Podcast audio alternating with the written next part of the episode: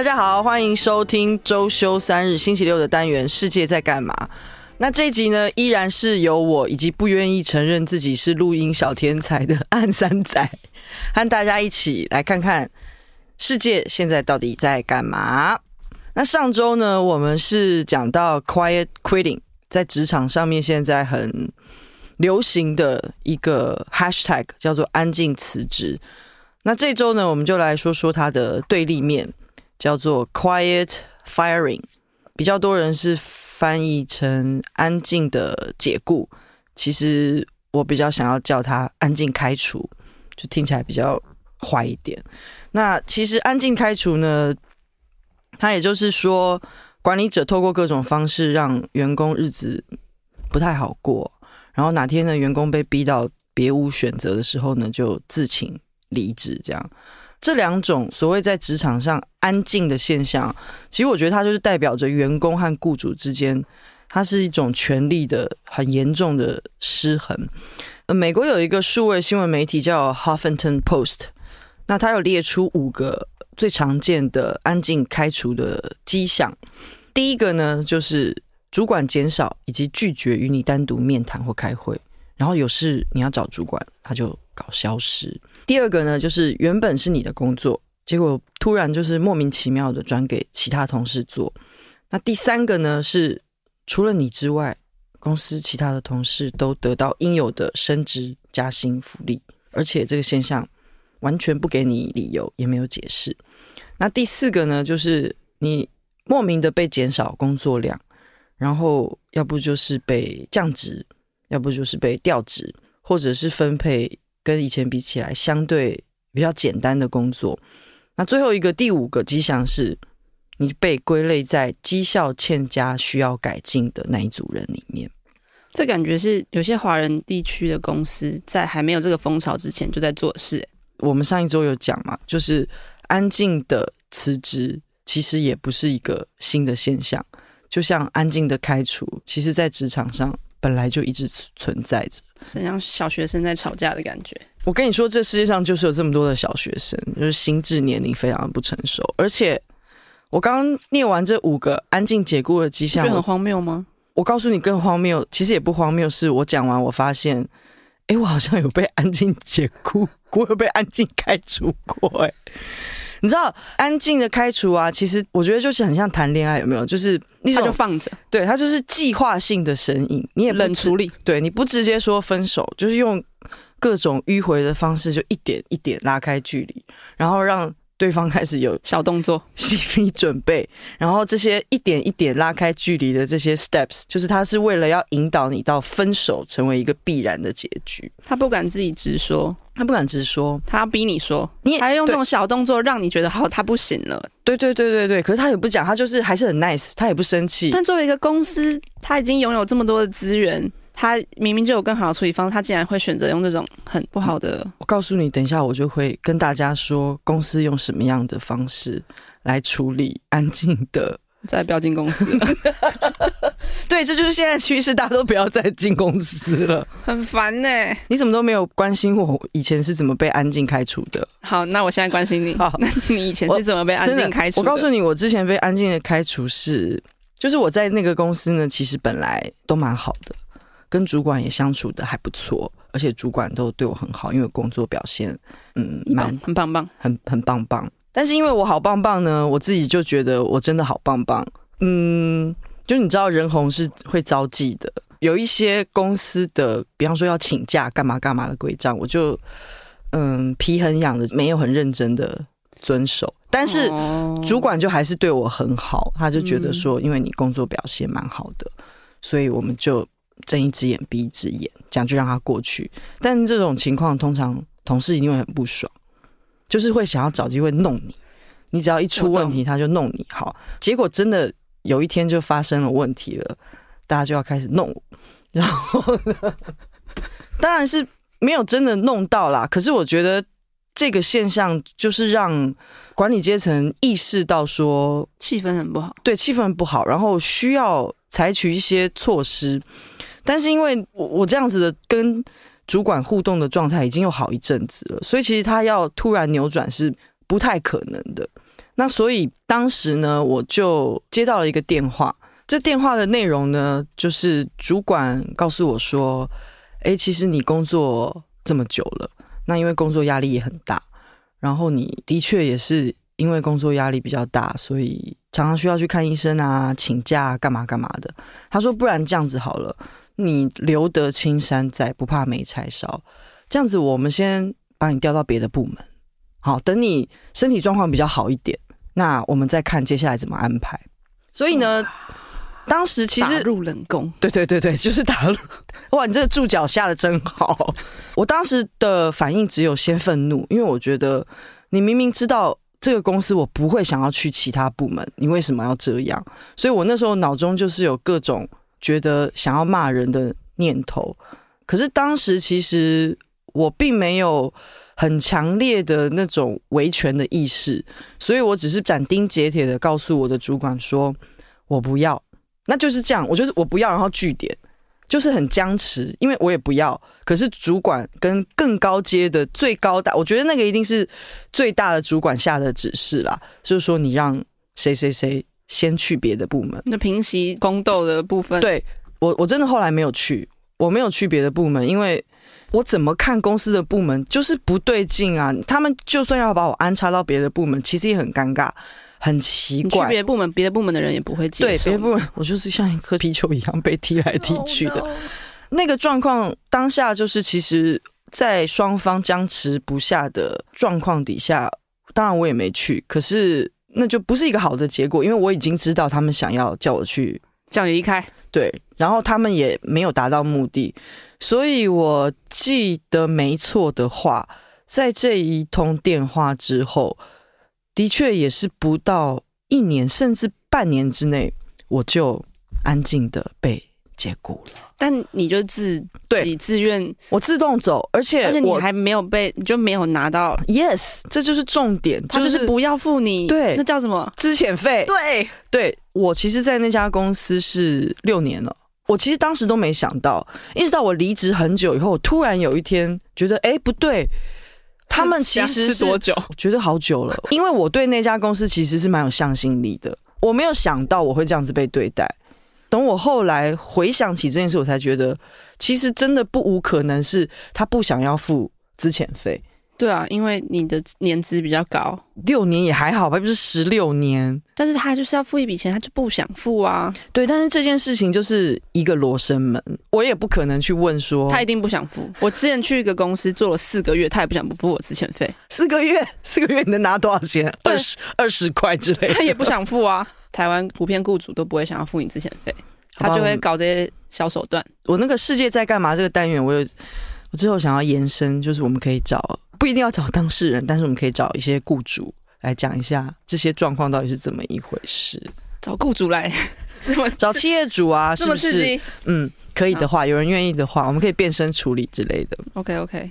然后呢，其实心理学家就有针对安静解雇的这个风潮的兴起，做了一些小小的研究。那他们的结论呢，就是说安静解雇的兴起其实是归结于疫情的时候。工作场所的变动，然后还有更多混合工作啊，在家工作的形态都不断在发生中。那而且你要线上处置员工，其实比面对面来的容易，所以才会有更多的安静的解雇嘛。而且事实上，国外有一个调查有直接指出说，在他们的受访者里面啊，有百分之三十九的员工是说，管理者在虚拟环境中。比在现实生活里面更具杀伤力，对，就是你一样。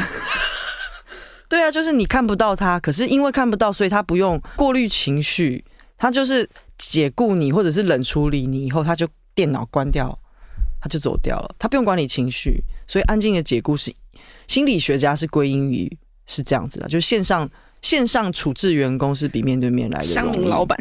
乡民老板，哎，你好多梗哦，有吗？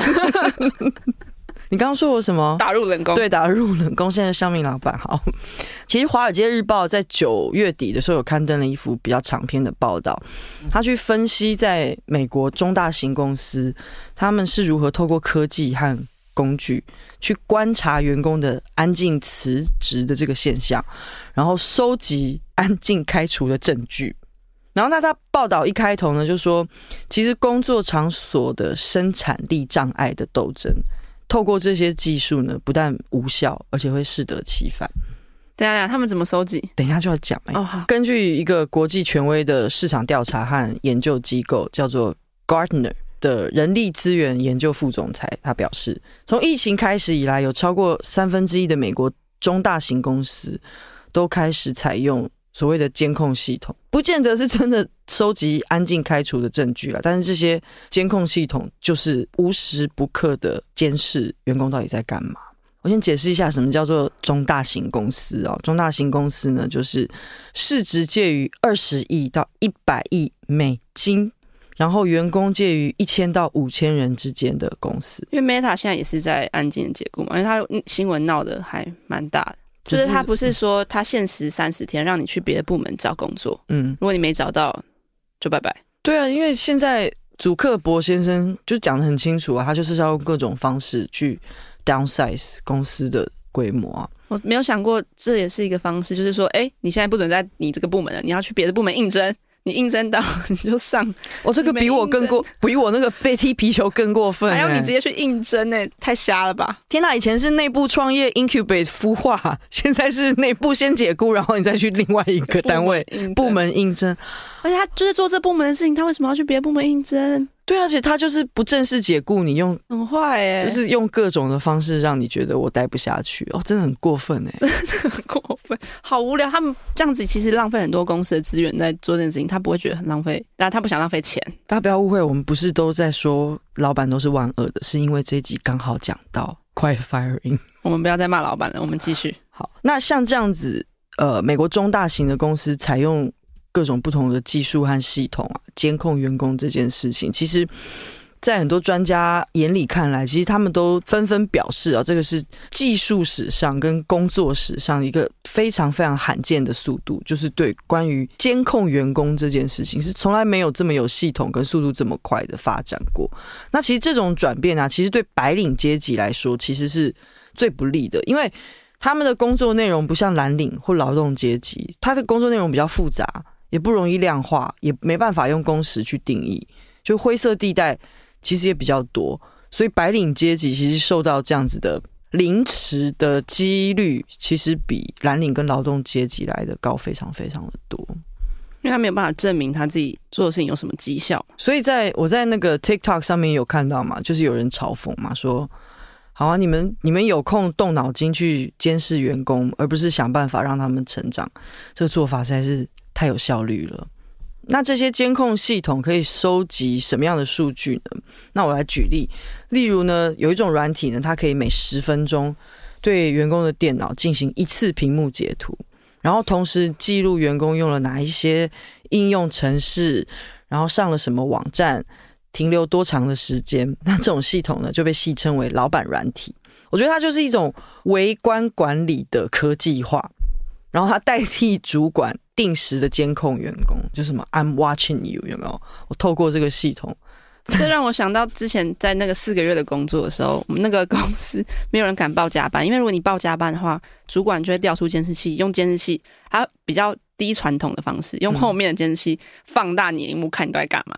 就是在你报加班那段时间，是不是真的都在用公司的东西，还是你是开着不知道什么东西？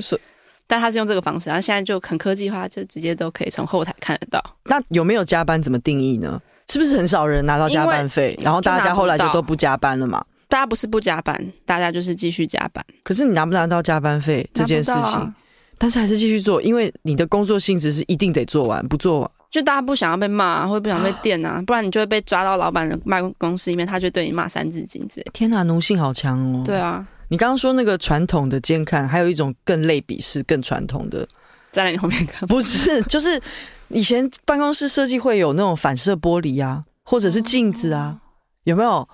就是你知道为什么要这样子？不是因为要让空间看起来比较大，是因为要让 这是更类比，对，更更低科技，不是科技，不是不是不是监视器哦，是，但他就要他必须要及时的看到你在干嘛。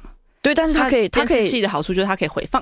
他因为你报加班是前两个礼拜的某一天，然后他就会说哦，就是前两个礼拜某一天那个晚上，他打开看六点半到七点半之间，你说你加班好，你都在干嘛？所以你觉得镜镜子或反射玻璃比较人性化，是不是？对，你还可以贴那个荧幕保护贴，他就看不到。好，所以所以现在你看，因为科技进步了，所以所有的东西，所有都是系统代管，老板监视你，他可以在背后做好人啊，但是其实他一天到晚在。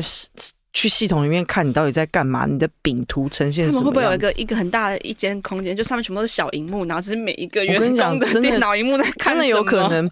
我接下来可以举几个不同的软、不同的制作这些软体公司他们的一些小小的特色，帮大家做个笔记。我会介绍一二三四四个四个公司。第一个公司呢叫做。Terramind，Terramind 呢，他把自己公司的服务呢叫做使用者行为监控软体。好，使用者，他没有讲员工，他讲使用者。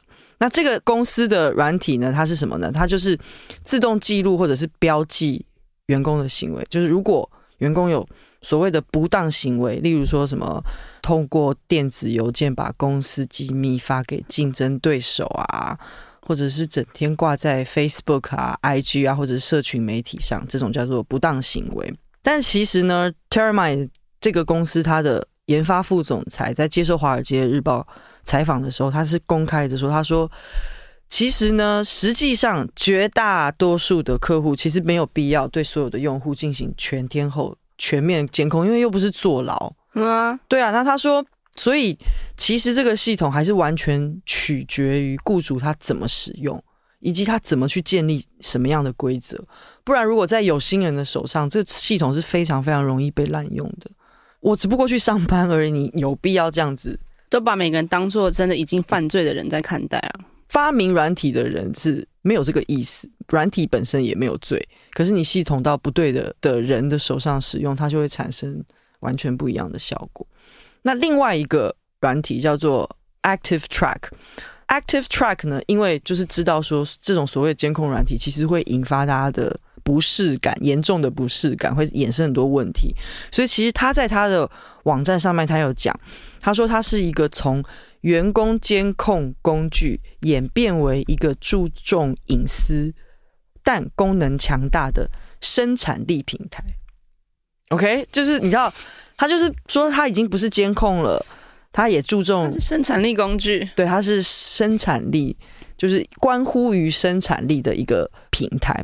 那这个 Active Track 公司的发言人说呢，他们公司的软体跟其他类似的工具不同。那主要呢，它的有一些比较大的不同是说，他们没有支援记录敲打键盘。或者是摄影镜头、视频录制，或者是读取电子邮件的功能，就他把一些以前那种很别人有，天哪！对，真的，你你敲键盘，然后你镜头可能也都是被控制的，然后你电子好可怕，他还会读你的电子邮件。西方人好伪善哦，就是伪善啊，就是表面上跟你好好的，不是没有没有没有没有没有没有，按三仔生气，按三仔生气。那像我们比较熟悉的系统，比方说什么呃，Google Workspace 或者是那个 Microsoft 三六五这种系统，我们比较熟悉嘛。它其实也会收集数据，但是它会比较故意去限制它收集的数量和种类，然后它也会控制管理员可以看查看使用者的哪一些应用程序和使用频率，就是它是限制的，它不是让你管理者无限制的去看那些细项。他可能会掩盖员工的身份，因为我看《华尔街日报》的报道是用可能，所以有可不知道他在哪边会揭露，但是他对对，他就是表示说他有这个功能，你可以掩盖，你也可以不掩盖。然后他也不是在几小时 或十几分钟之内提供数据，他是在几周，他的时长是几周，他不会好像是及时的。不及时的很恐怖，像刚刚那个，觉得你手机 app 打开，就是分钟很坐在座位 A 的同事现在在看什么，然后 B 同事 C 往右滑，哦，一直滑，非常大的荧幕。然后微软有说啦，就是说，因为他们之所以会这样子设定这个系统，是因为他们不认为活动员工的活动和生产力是可以画上等号的。他说，所以他们建议组织应该要小心去跟踪。你跟到错误的事情去评估员工的绩效。就是你如果围观管理的话，他可能随便一个小动作，你就觉得嗯不对劲，那些东西会被放大啊。对啊，你没有他用他的整体的成果在面对这个人，你是用他所有的小小的事情，他可能不小心按到一个网页，就哎、欸、有问题，他偷偷的在干嘛？嗯哼。那另外一个软体叫做呃 Proto Score，Proto Score 其实跟 Active Track 也大同小异啦，然后它也会显示。员工他整个工作日的活动，比方说你什么时候用 email 啊，什么时候传讯息，但是他不会监控你的内容，他只是说你什么时候收信，什么时候传讯息。打开 Skype，关掉 Skype，打开 Skype，关掉 Skype，然后结果发现是因为电脑一直故障，所以一直重复同样的动作。关机，开机，对对对，关机。然后他会提供给雇主的是员工生产力的一个综合的得分。他不告诉你那些巨细靡遗、那些追踪的细项，但是他还是会评分啊。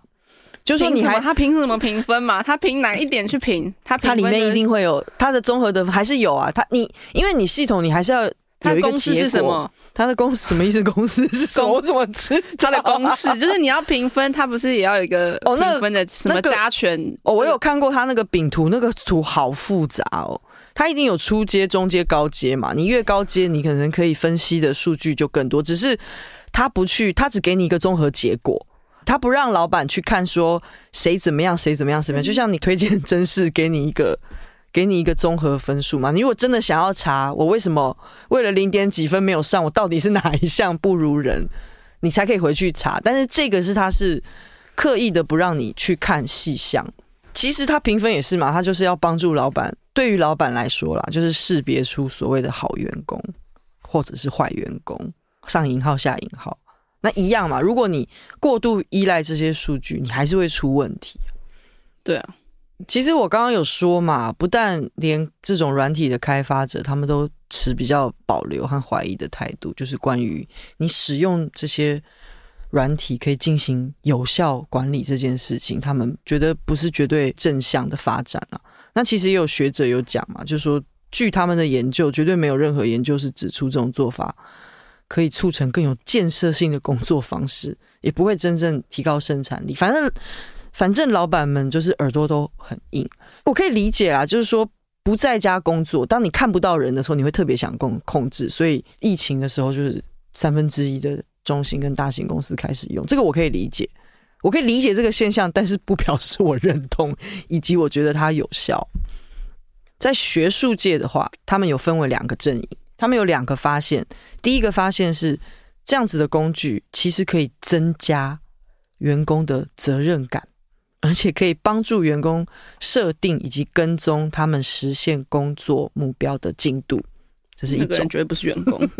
然后呢，另外一个声音是说，这些工具呢，在道德上，它已经升高到道德的这个阶段，就是说，在道德上是非常值得怀疑以及不公平的。然后，而且它绝对会导致你的员工动能低下，因为你会觉得你被监控，你被你好像不被信任。他们的囚犯呢？这个路线呢，就是我相信也是大部分人的想法，就是说这这就是降低生产力，这一定是降低生产力的。对，所以学术界有分为。这两种说法，而且啊，而且，其实我觉得最让人感冒的是的一件事情是说啊，使用这些所谓生产力监控系统的中大型公司，它的公司里面啊，其实只有大约三分之一的公司是拥有合格的分析团队去解读这些数据。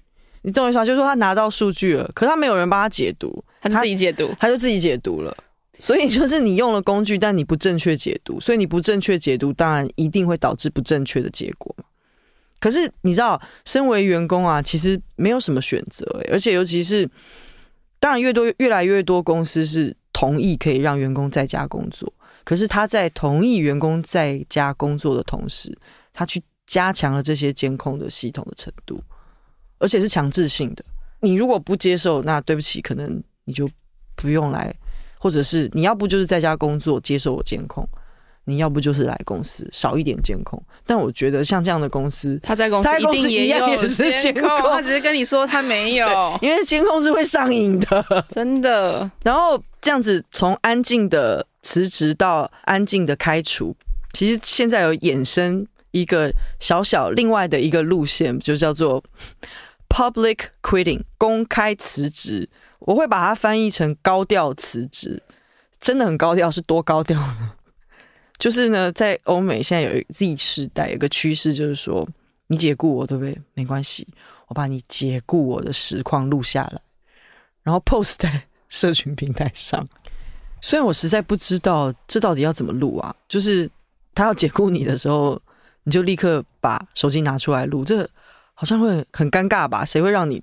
谁会让你录啊？还是会不会我一拿出来的一瞬间，他就说：“那我不解雇你了。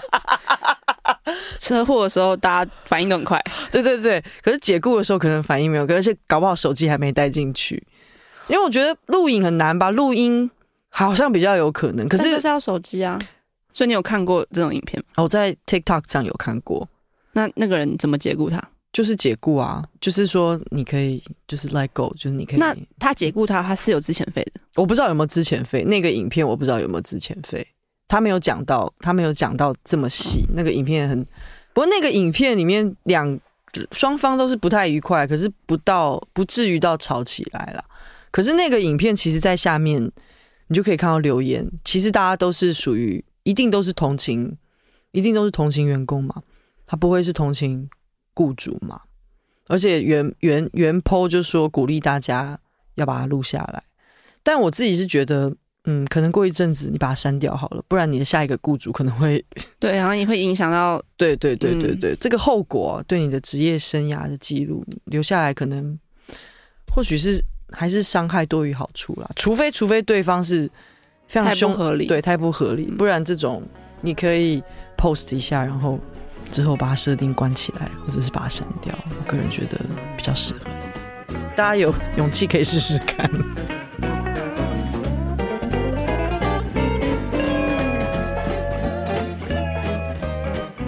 关于世界在干嘛这两集的职场安静系列，那大家如果有什么感想或者是很扯的经验，都欢迎在 IG 线动回答我们的提问兼发泄。那我们下周见。